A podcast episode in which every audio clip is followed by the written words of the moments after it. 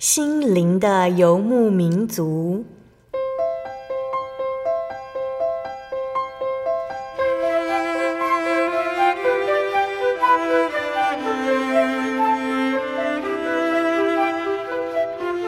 在这个谁都不管谁的后现代社会里，每个人的心灵都是游牧民族。成长的过程就是寻找的过程。每一颗漂泊的心灵，其实都在寻找生命的绿洲。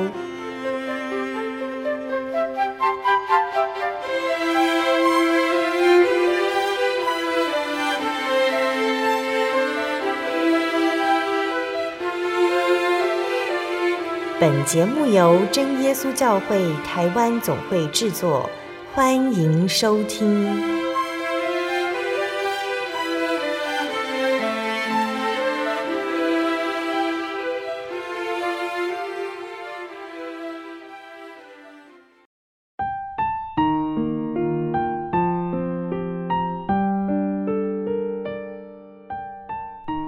Hello，所有在空中的听众朋友们，大家平安，欢迎收听今天的心灵的游牧民族节目，我是贝贝。大家这个星期过得愉快吗？今天呢是二零二三年的第一个星期哟，愿大家在这新的一年里都能更加感受到神的恩典，愿神的祝福与大家同在。那在节目开始之前，贝贝想和听众朋友们分享一段圣经经节，是记载在圣经旧约的约书亚记六章五节。他们吹的角声拖长，你们听见角声，众百姓要大声呼喊，城墙就必倒塌，个人都要往前直上。亲爱的听众朋友们，这段经简呢，讲到的是约书亚带领以色列百姓，他们要去攻打耶利哥城时的情况。那耶利哥城是一座双墙的古城，坐落在土丘上，城里有一道泉水，百姓用大瓮储存了许多的麦谷。考古学家发现呢，耶利哥人有充足的粮食与饮水，就算被以色列民包围，也能够支撑数个月。然而，神要以色列百姓连续绕城七天之后，大声咆哮、吹奏号角，城就会倒塌。考古学家发现，城墙确实垮了，墙内的红砖往外掉落，堆在外墙附近，形成斜坡。只要爬上斜坡，就能够进去占据耶利哥城。那还有一件事情呢，在这其中呢，神答应不会破坏喇合的房子。考古学家确实发现有一段城墙没有倒塌，也许喇合家的位置就在那里。所有的一切都照着神所说的发生了。当神说某件事情会如何发生，它就会这样发生。我们可以相信神的话，神已经应允的事情，我们就不再不安。事情早就已经讲定了。圣经上说到，神的应许不论多少，在基督里都是是的，所以借着他也都是实在的，叫神因我们的荣耀。就像父母亲答应乖巧的儿子，过年时要买新衣新鞋给他。老师呢，允诺考试成绩优秀的学生可以到球场打球。总经理声明呢，今年业绩如果比去年进步，年终奖金加发两个月。凡此有权力、有地位的人答应成就某件事情，就是应许。圣经中有许许多多的应许，这些应许的实现都能够证明真神的存在与他伟大的全能。神的应许数算不尽，但由应许的实现，可以确知有一位永远不改变的真神，他的全能统管万有，值得我们去信服而敬拜。愿我们都能够敬虔侍奉天上独一无二的真神，今生得平安，来生得天国，永远享福。我们可以这样子向耶稣祷告哦，亲爱的主。我好高兴自己能够仰赖你，供应我们所需的一切。感谢你所做的应许。我们知道所有应许都将在你所定的时机实现。求你教会我如何顺服、等候你的旨意。阿门。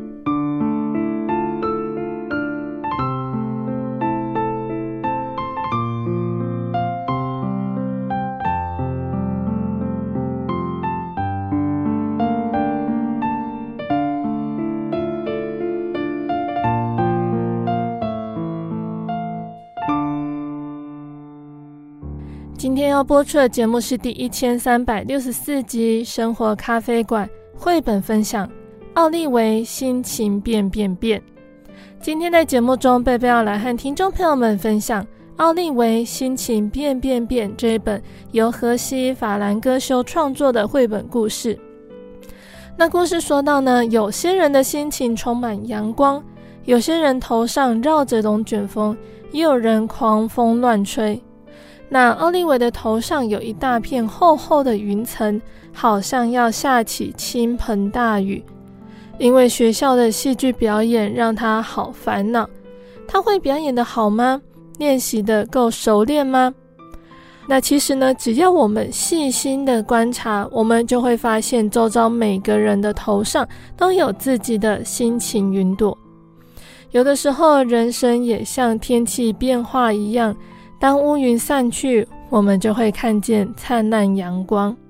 那这会是一个什么样的故事呢？让我们先来聆听一首诗歌。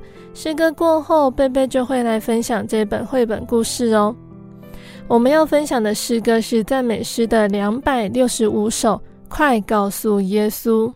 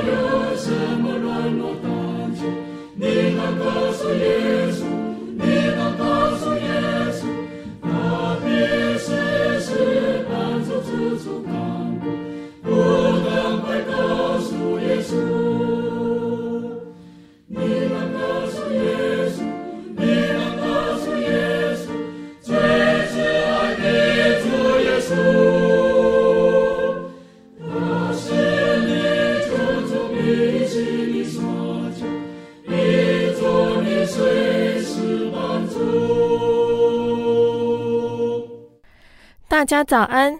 接下来几天都将是艳阳高照的好天气，各位今天也会有个美好的一天哦。虽然天气预报这么说，但不是每个人都有美好的一天。今天早上，奥利维就不像平常那样开心，因为今天是学校戏剧演出的日子，奥利维很紧张，头上一朵云朵，心情风暴接近中。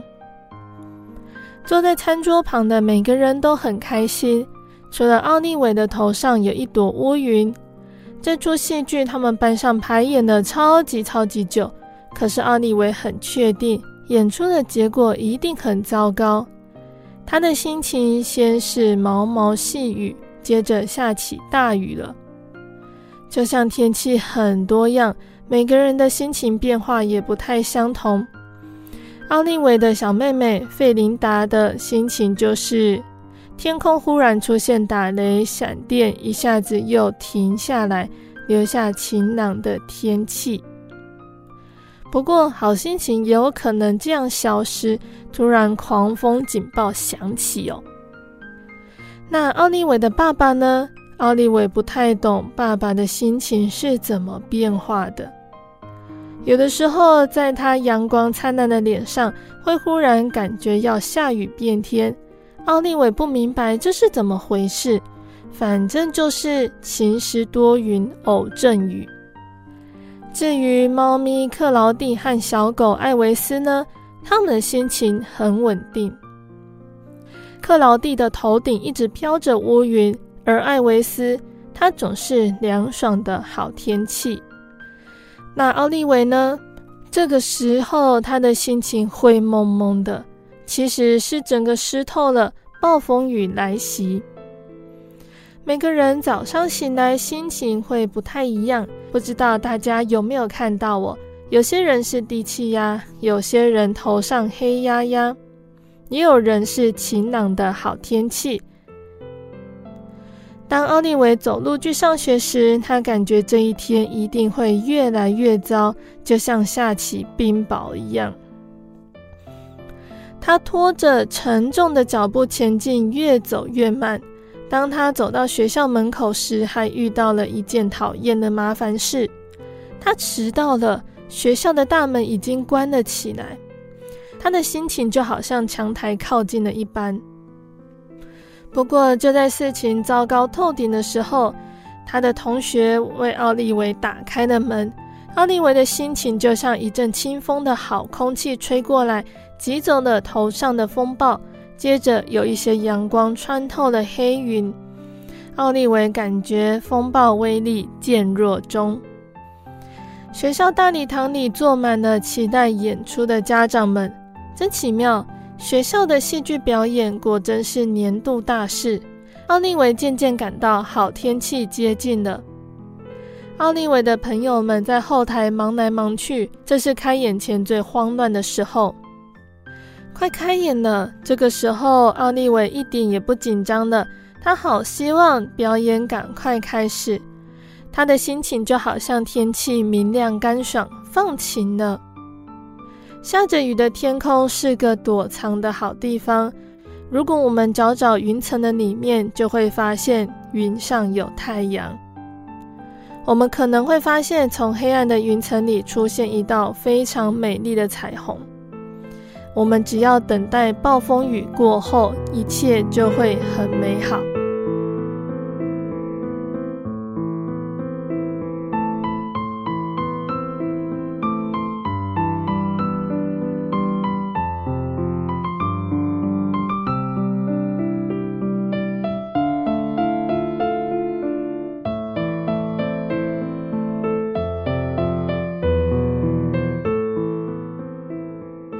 亲爱的听众朋友们，今天的绘本就分享到这里喽。今天贝贝和大家分享奥利维心情变变变的绘本故事哦。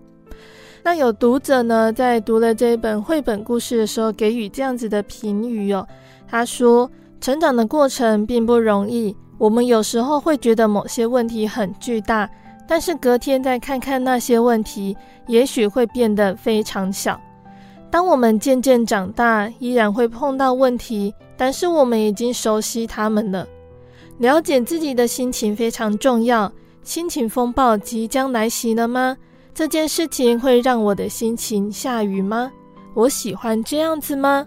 是的，我们要了解自己的心情，并且知道它们就像天气，是会转变的。记住，下雨也可以很有趣。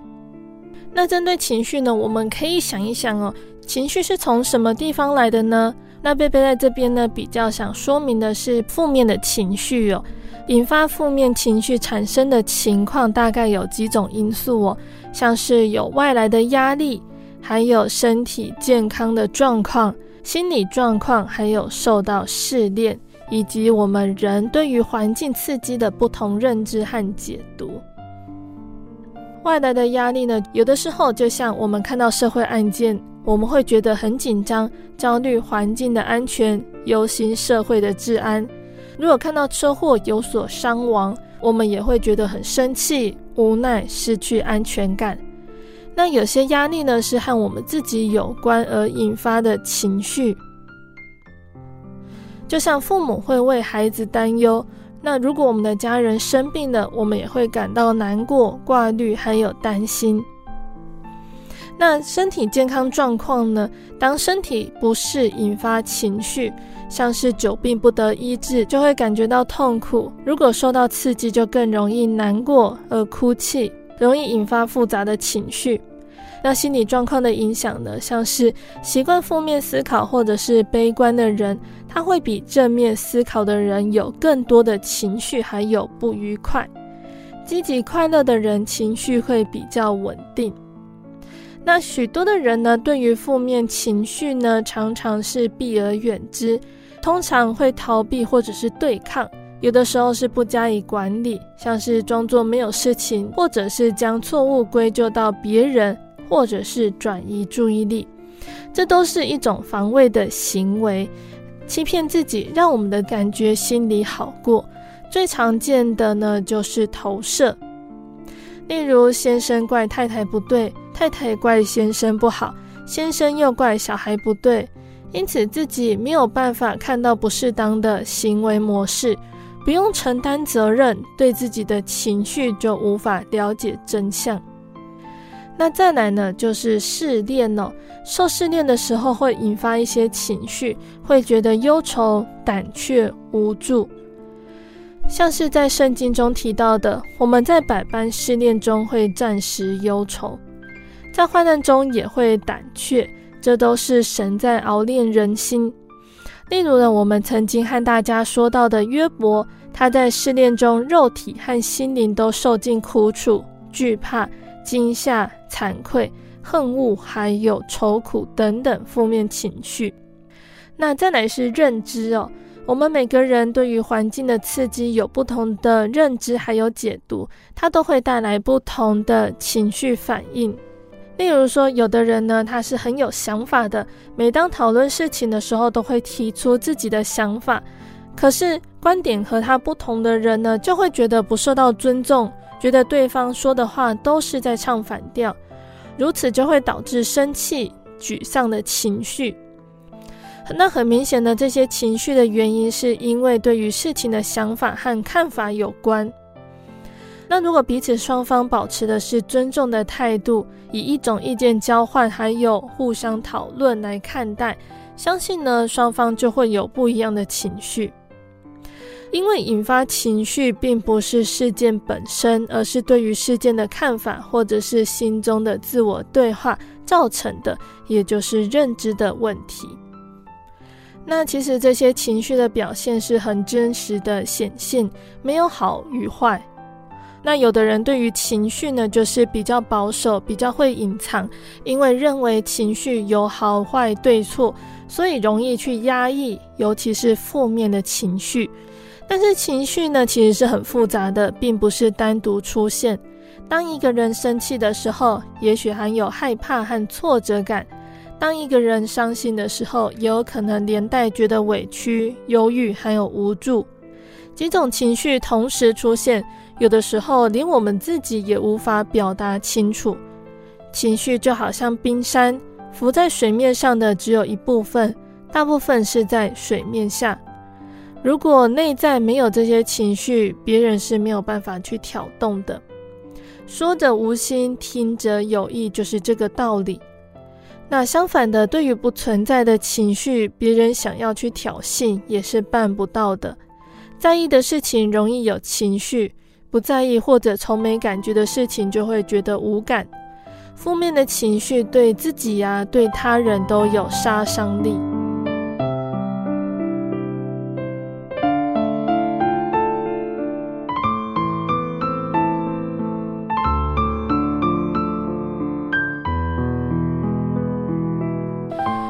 我们自己感觉到情绪强烈的时候，就需要借助一些方法来加以缓解、疏解，以免失去理智，做出后悔的行为。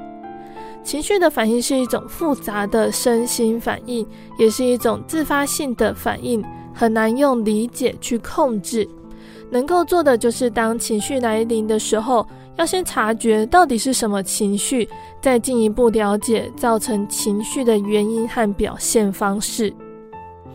了解引发情绪的原因呢，是掌握情绪的要素之一。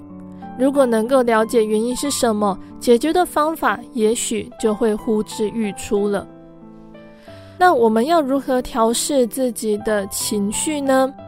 第一个呢，我们可以自我缓和情绪。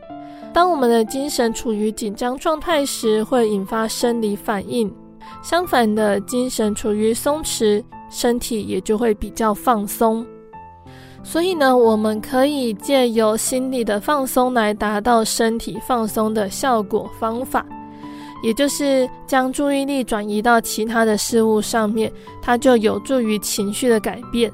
例如出去走一走、运动运动，情绪就会缓和下来，比较不会继续恶化。做一些自己喜欢的事情，让自己高兴振奋的事情是很有效的。当然呢，我们也可以借由书写的方式，像是写日记来表达心中的感受。那其实神知道我们的状况。可以向神祷告，将苦楚告诉神，对于疗伤是很有帮助的。那再来呢，是可以与人沟通。心里难过、情绪感觉不适的时候，会很想要向人诉说，希望找个知心的人来吐露。就好像约伯他说：“我不禁止我口，我临愁苦要发出言语，我心苦恼要吐露哀情。”当情绪不稳定的时候，心里觉得很苦，找人谈一谈，对稳定情绪很有帮助。如果一时找不到合适的人谈，可以寻找辅导人员来谈一谈。每个人都有很多的情绪，辅导人员在提供关怀服务的时候，会让我们多谈一谈有关自己的感受和想法，这些就有助于问题的厘清，而并非一味的批评责怪别人。那这些呢，就是需要和辅导人员呢有信赖的关系，还有安全的会谈气氛，才能够帮助我们走出困境。那第三个呢，也就是情绪的疏导，了解人的情绪表现，让当事人可以多谈谈他真实的感觉、身心还有行为所呈现的现象，能够感同身受，就能够增进同理还有接纳。对关系的建立非常有帮助，就好像圣经上说：“回答柔和，使怒消退；良言如同蜂房，使心觉甘甜。”情绪会伤人，也会伤己。与其处理困扰问题，不如先对问题所引发的情绪先疏导处理。有了稳定的情绪，就更能够思考，还有分析自己的问题。所以，倾听倾诉，找出事情所引发的情绪，并给予同理的回应，是处理情绪最基本的原则。那不论古今中外呢，每个人都有情绪。人有负面情绪时，是失去理智的。就好像我们看到有些报道社会案件呢，发现有人自杀是看不出端倪的，无法事先预防。我们很少会去探究。情绪的复杂多样性，其实当事人也不一定能够说清楚。人在情绪中很难理性思考，负面的思考使人更难以想开。为负面情绪所苦的人呢，他们只希望能够对他们的情感有所表达，被倾听、被了解和接纳，而不是探究问题。可是呢，有些人的支持连接太过于薄弱。缺乏可以信赖倾诉的对象，那所以我们在面对复杂的情绪，我们可以为当事人去寻求专业的辅导人员协谈。那我们做不到的部分，我们可以交托给神祷告。那甚至是我们自己，当我们自己察觉到我们容易为负面情绪所苦。我们可以自己寻求专业人员的协助，更重要的是，我们可以寻求神，我们可以向神祷告，求神为我们开路。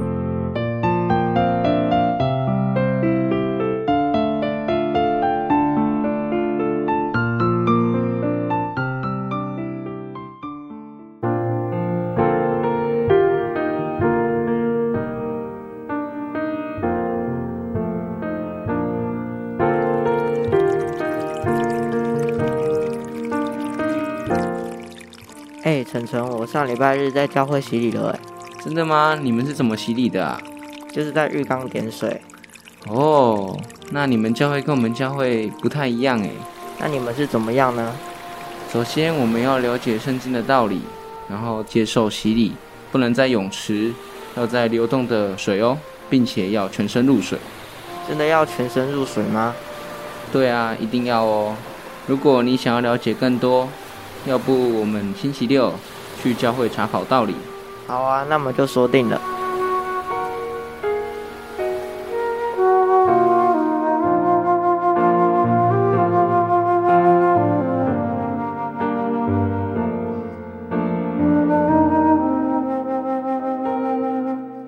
真耶稣教会邀请您。每周六早上十点及下午两点，到附近的真耶稣教会，与我们一同参加安息日聚会，一起查考圣经真理，同享神的恩典。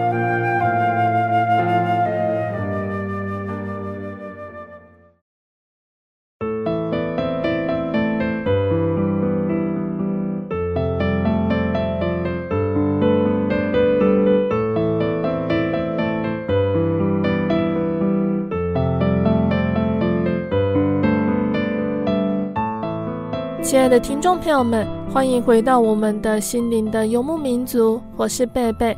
今天播出的节目是第一千三百六十四集《生活咖啡馆》绘本分享《奥利维心情变变变》。节目的上半段呢，贝贝和听众朋友们分享了一本叫做《奥利维心情变变变》的绘本故事。圣经的西番雅书三章十七节说。耶和华你的神是施行拯救、大有能力的主，他在你中间并因你欢欣喜乐，默然爱你，且因你喜乐而欢呼。亲爱的听众朋友们，无论我们遭遇什么情况，心情如何，都要记得耶稣默默的关心、疼爱我们哦。那节目的下半段，贝贝要继续再来和大家分享圣经的故事，欢迎听众朋友们继续收听节目哦。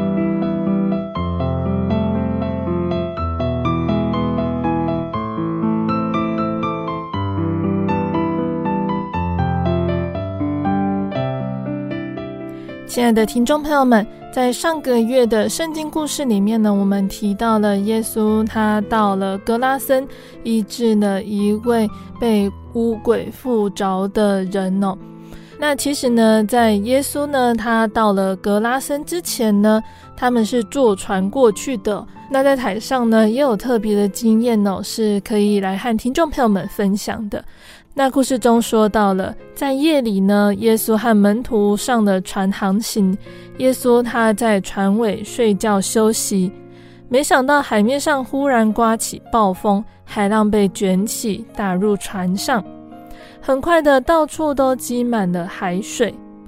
门徒惊慌失措，即使弃船，他也无法保证是不是能够躲过这一场风浪哦。那所以门徒呢，他们就赶快叫醒耶稣，问耶稣该怎么办。耶稣醒了，就对门徒们说：“你们这小信的人呐，为什么胆怯呢？”于是就起来斥责的风和海说：“住了吧，静了吧。”风浪立刻止住。除了门徒身上的汗水，船上的积水，刚刚的那一场足以致命的灾难，就像是做梦一样。凭着耶稣的一句话，刹那止息。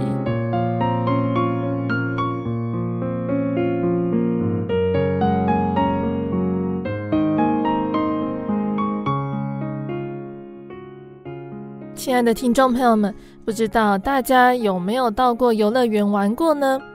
有没有哪一项游乐设施让我们做过就不敢尝试？或者是我们曾经有晕船、晕机，或者是飞机遇到乱流的经验呢？现在的交通工具非常的方便，而且很平稳。我们大家应该都没有在海上遇到暴风的经验。那在晕船、晕机，或者是遇到乱流的时候呢，我们会不会感觉到很惊慌害怕呢？我们是怎么走过来的？或者是从此有了阴影，没有办法克服哦？那我们每个人的经验都不一样，每个人都有软弱，就像门徒一样。那我们可以想想看到，如果我们在当下那个环境，当波浪打进船里，甚至船要满了水，如果我们是门徒，我们会怎么办？我们一定也会是惊慌失措，不断的想要稳住船身，或者是不断的把水摇出去。就像我们遇到风暴的时候，我们总会想要做些什么事情，然让我们自己免于灾祸。这个是人之常情。不过呢，当我们继续听故事下去，就会知道风暴平息的关键是有人到船尾叫醒耶稣。当我们面对人生的风暴时，一定也会像门徒一样紧张着急，但是千万别忘了要叫醒耶稣。那我们也会想到说，为什么在暴风里的船上，耶稣还睡得着呢？那其实耶稣他在上船之前呢，讲了许多道理，可能真的是累了，以至于暴风来袭的时候他没有感觉。但是更有可能的是，耶稣知道在这场暴风来临，可以让门徒看见耶稣不仅有权柄能够医病赶鬼，他更是掌管大自然的主，让门徒在风暴中体会有耶稣同在的平安。那当时呢，门徒叫醒耶稣，门徒是说：“我们丧命，你们不顾吗？”我们大家可以想想看，当时门徒的语气，还有他们的心情哦。我们刚刚有说到，我们的交通工具现在都是非常的方便，还有平稳。那只要稍有颠簸，我们就会觉得很紧张的。更何况当时的船呢？门徒一定都非常害怕，担心就此翻船失掉性命。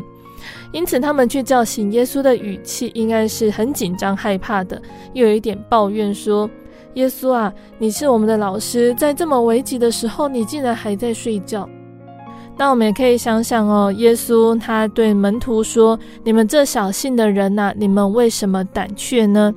耶稣的语气和心情是什么呢？那刚读到这段经节的时候，我我们都以为这句话是耶稣在骂门徒没有信心。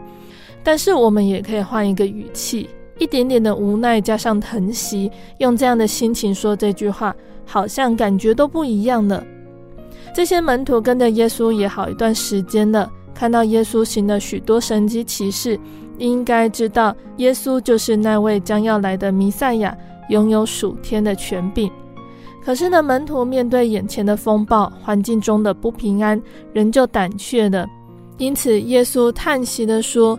为什么胆怯呢？可见呢，耶稣对门徒是殷勤期盼，还有温柔的提醒。那在这个故事里面呢，最关键的句子呢，应该是忽然起了暴风哦。因为没有这场暴风，就没有接下来的神迹；因为没有这场暴风，就没有接下来的神迹。人生的风暴也是如此哦。有的时候，我们觉得这场风暴让我们陷入痛苦。但很多时候是神要借着这个风暴彰显他的大权能，让我们能够得到安慰，得到平安。那我们可以再想想看，一开始问大家的问题有：有没有晕机，在飞机上遇到乱流的经验？还有在做游乐设施有感觉到惊恐的这些经验？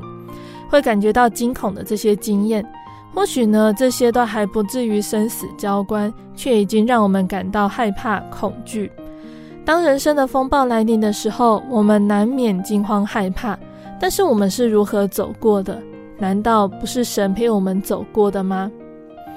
人生的风暴常在一瞬间忽然来到我们的生命当中，就像门徒中其实也有经验老道的渔夫，这里也是他们非常熟悉的加利利海。但是面对忽然而至的风暴，他们的知识与经验没有任何的帮助。面对不断进水的船呢，我们都会本能的舀水往外泼。可是认真的想想哦，这样舀水往外泼有用吗？不过是杯水车薪而已。只有当门徒他们开始呼求耶稣，才是转机。那在各个故事一刚开始呢，是耶稣主动对门徒说：“我们渡到那边去。”但接着是门徒把耶稣带去了。到后来遇到风暴，门徒们无能为力，才把耶稣叫醒，再把主权交还给耶稣。主词不同，结果也不同。将主权交给耶稣，我们人生的风貌会全然不同。那不管风浪多大，耶稣都跟门徒是在同一条船上。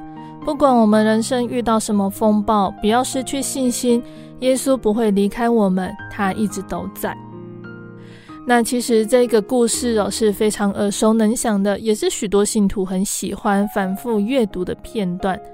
每次大家聚在一起读圣经，读到马太福音、马可福音、路加福音中耶稣平静风和浪的这个故事，都会提出来分享。只是因为我们在生活中或多或少都遇到了像风浪这样让人难以招架的麻烦和痛苦。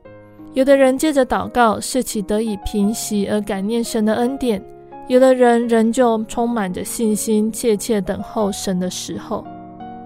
那不管如此，这段故事呢，其实都带给很多人有相当大的安慰，还有盼望。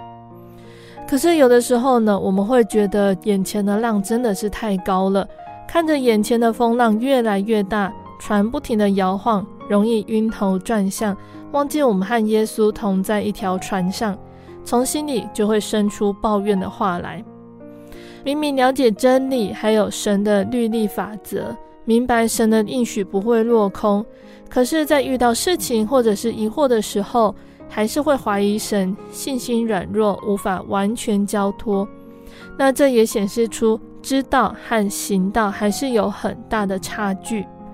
如果没有办法完全交托，祷告就会停留在埋怨的祈求，还有在痛苦中自怨自艾的阶段。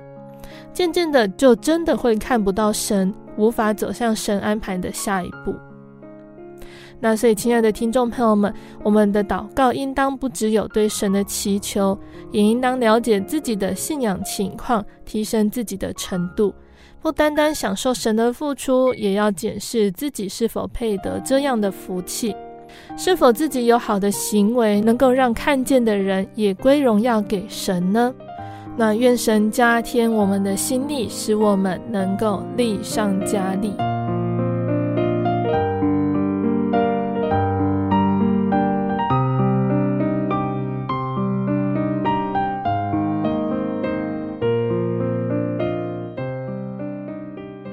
那再来呢，贝贝要再分享的另外一个故事呢，是当耶稣下了船，有许多的人到他那里聚集。耶稣正在海边上，那有一个管会堂的人呢，名字叫做睚鲁，来见耶稣。他俯伏在耶稣脚前，再三的求他说：“我的小女儿快要死了，求你去按手在她身上，使她痊愈，得以存活。”耶稣就和那个睚鲁一起去了。有许多人跟随簇拥在耶稣身边。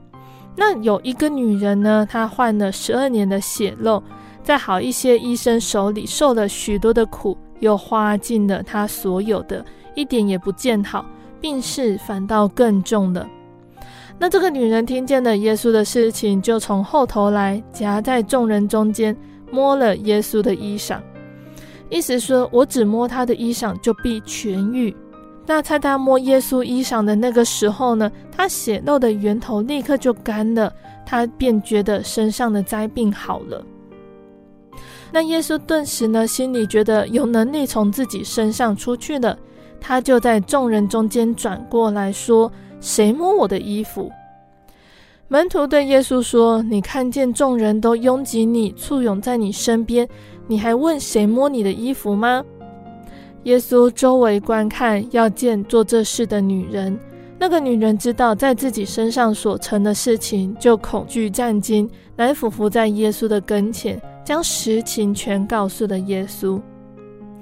耶稣知道后，对她说：“女儿，你的信救了你，平平安安的回去吧，你的灾病痊愈了。”那耶稣还在跟这个女人说话的时候呢，有人就从管会堂的那个埃鲁家里面来，就对埃鲁说：“你的女儿死了，不要再去劳动耶稣了。”耶稣听见这些话，就对埃鲁说：“不要怕，只要信。”于是耶稣就带着彼得、雅各还有雅各的兄弟约翰同去，不许别人跟随。他们来到了埃鲁的家，耶稣看见那里大家乱嚷。并有人大大的哭泣哀嚎，耶稣进到里面，就对他们说：“为什么乱嚷哭泣呢？孩子不是死了，是睡了。”听到的人就耻笑耶稣，耶稣就把他们都撵出去，就带着孩子的父母和跟随的人进了孩子所在的地方，就拉着孩子的手对他说：“大力大谷米。”翻出来的意思就是“闺女，我吩咐你起来。”那个女孩马上就起来行走，大家看到就大大的惊奇。耶稣切切的嘱咐他们说：“不要叫人知道这件事情。”又吩咐给那个孩子东西吃。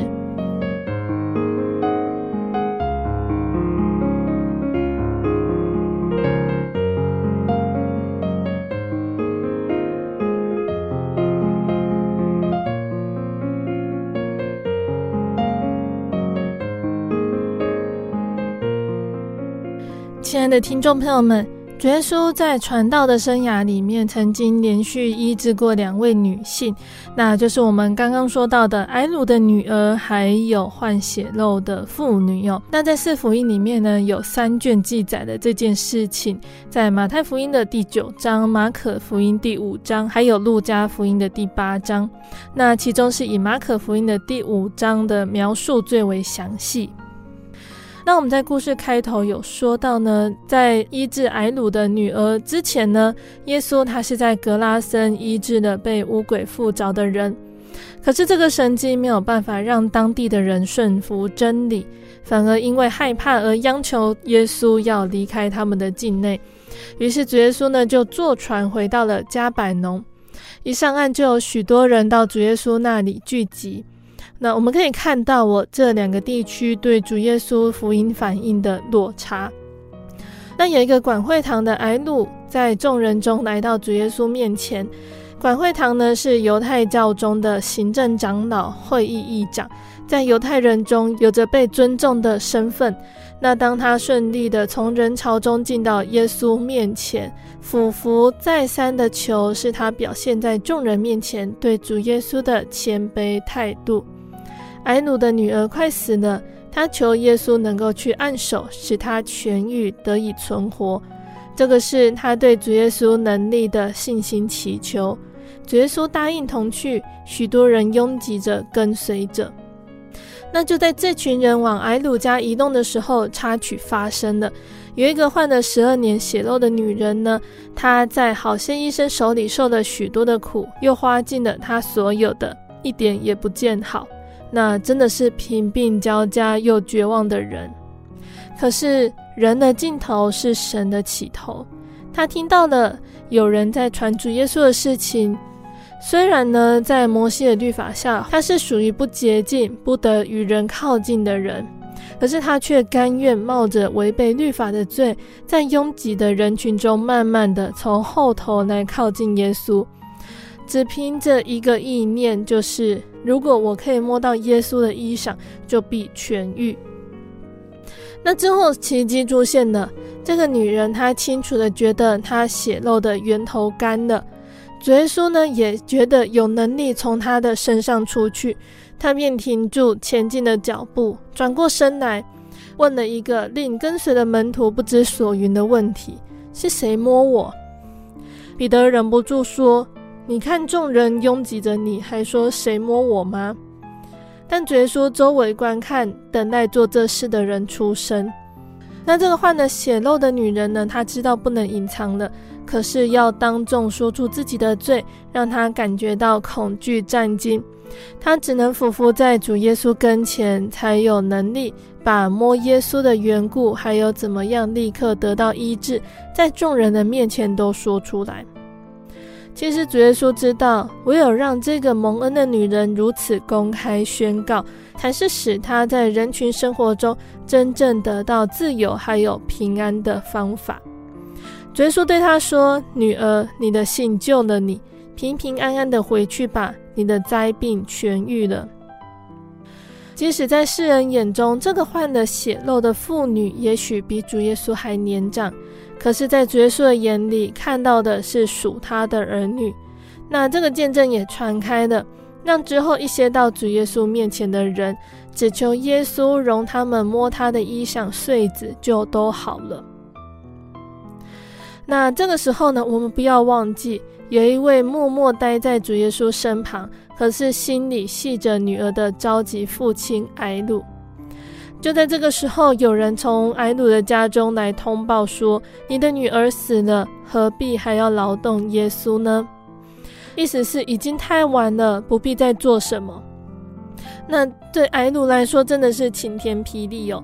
刚听到主耶稣医治祝福一个女儿，可是自己的女儿却等不到主耶稣的到临。主耶稣听见来人所说的话，就转头对睚鲁说：“不要怕，只要信。不要怕什么？不要怕人所说的话，只要信什么？只要信主耶稣的话。”那这次呢，主耶稣只带着彼得、约翰还有雅各，不许别人跟随他到睚鲁的家中。一到家中，看见那里有人乱嚷、哭泣、哀嚎。当主耶稣对他们说：“孩子不是死了，是睡着了”的时候呢，他们就耻笑主耶稣。主耶稣把这些无关紧要的人都赶出去，只带着孩子的父母还有跟随的人进入孩子所在的地方。主耶稣拉着孩子的手，对他说：“闺女，我吩咐你起来。”就这样子，主耶稣医活了第二个女儿，她就完全好了。主耶稣还细心地吩咐给他东西吃，真是无微不至，真正关心属他儿女的父亲。这两个蒙主耶稣医治的神迹呢，都是因为信心哦。一个是领受恩典者自己的信心，另外一个是代求者的信心。无论何者，主耶稣都给了应许。在约翰福音十一章四十节说：“你若信，就必看见神的荣耀。”那在圣经中呢，有一位确信耶稣救人的福音的传道工人，名字叫保罗。他说：“我不以福音为耻，这福音本是神的大能，要救一切相信的，先是犹太人，后是希利尼人，因为神的意正在这福音上显明出来。福音本来就是神的大能，要救一切相信的人。”因为神的义正在这福音上显明出来，这个义是本于信，以至于信，如同经上所记着：“一人必因信得生。”可见的救恩是要以信心领受，一人以信心接受救恩，以信心来维持救恩，以信心来完成救恩。那以信心忍耐到底的，必然得救。那显然呢，人非有信就不能得神的喜悦，因为到神面前来的必须信有神，且信他赏赐那寻求他的人。然而，真正的信心必须要有行为随之哦，因为相信白白得到救恩，那在得到救恩之后，也要有好的行为配合，让我们的信心更加坚固。亲爱的听众朋友们，福音要救一切相信他的人。希望我们的听众朋友们，如果有认识耶稣的机会，一定要好好把握，来到主耶稣面前，相信他，倚靠他，祈求他，他要因着你的信，丰丰富富的将恩典赐给你。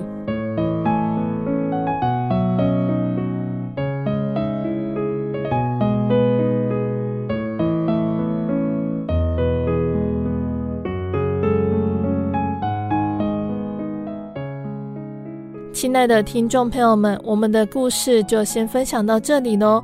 期盼今天的分享能够对大家有所帮助和造就。大家有空也可以先阅读圣经，再来聆听贝贝的分享。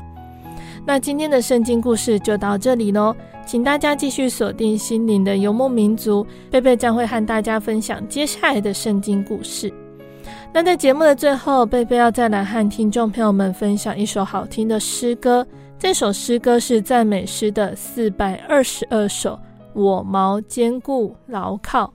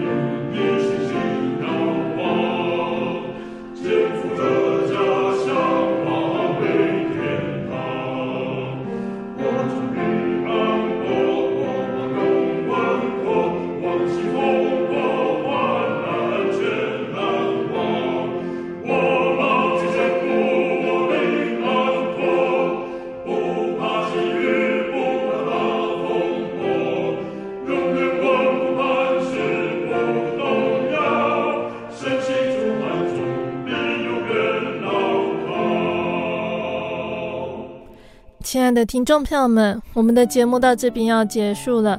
如果喜欢今天的节目，欢迎来信索取节目 CD。如果想要更了解真耶稣教会和圣经道理，欢迎来信索取圣经函授课程。来信都请寄到台中邮政六十六支二十一号信箱，台中邮政六十六支二十一号信箱，或是传真零四二二四三六九六八。零四二二四三六九六八，我们更欢迎听众朋友们亲自来到真耶稣教会参加聚会，或者是收听收看真耶稣教会的线上直播，一起共享主耶稣的恩典。那如果想聆听更多心灵游牧民族的节目，目前呢有几个方式可以收听哦。第一个呢，也就是上网搜寻喜信网络家庭，收听线上广播。那第二个呢，也就是可以下载心灵游牧民族的 APP，不论是使用 ISO 系统或者是安卓系统的朋友，都可以下载我们的 App 来随时收听节目。那第三个方式是心灵游牧民族呢，也持续在 Podcast 平台上更新播出节目。听众朋友们可以使用你习惯聆听的 Podcast 平台来搜寻收听更多的节目，并且分享给你的亲朋好友哦。最后，谢谢你收听今天的节目，我是贝贝，我们下个星期再见喽。我的心是一只心结于黄昏与破晓，阳光下与世间寻找生命的原貌。我是个游牧民族，游走在这异乡的小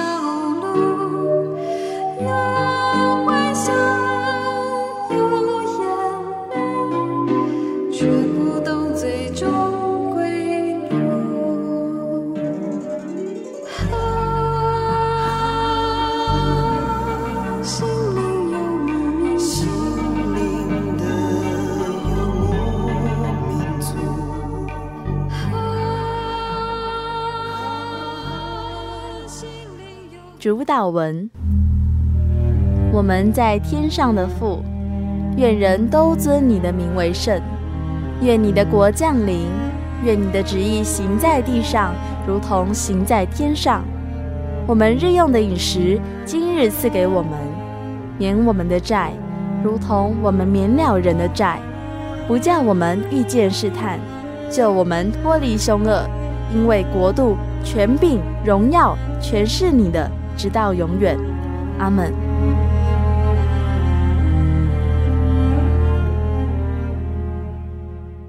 我对圣经的道理好有兴趣哦，可是又不知道怎么入门哎。你可以参加圣经函授课程啊！真的啊？那怎么报名？只要写下姓名、电话、地址。寄到台中邮政六十六支二十一号信箱。很快的，你就会收到第一课的课程了，赶快去寄吧。嗯，圣经函授课程能循序渐进地引导您更了解耶稣基督的福音，得到生命的滋润和来自信仰的力量。本课程完全免费，欢迎来信台中邮政六十六支二十一号信箱，请注明参加函授课程。愿神祝福您。您在街上曾经看过这样的招牌“真耶稣教会”吗？也许您很想，但是却不好意思进来看看。其实我们真的非常欢迎您。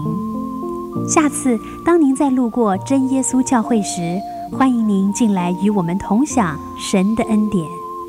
真耶稣教会，台中邮政六十六至二十一信箱，欢迎来信，愿您平安。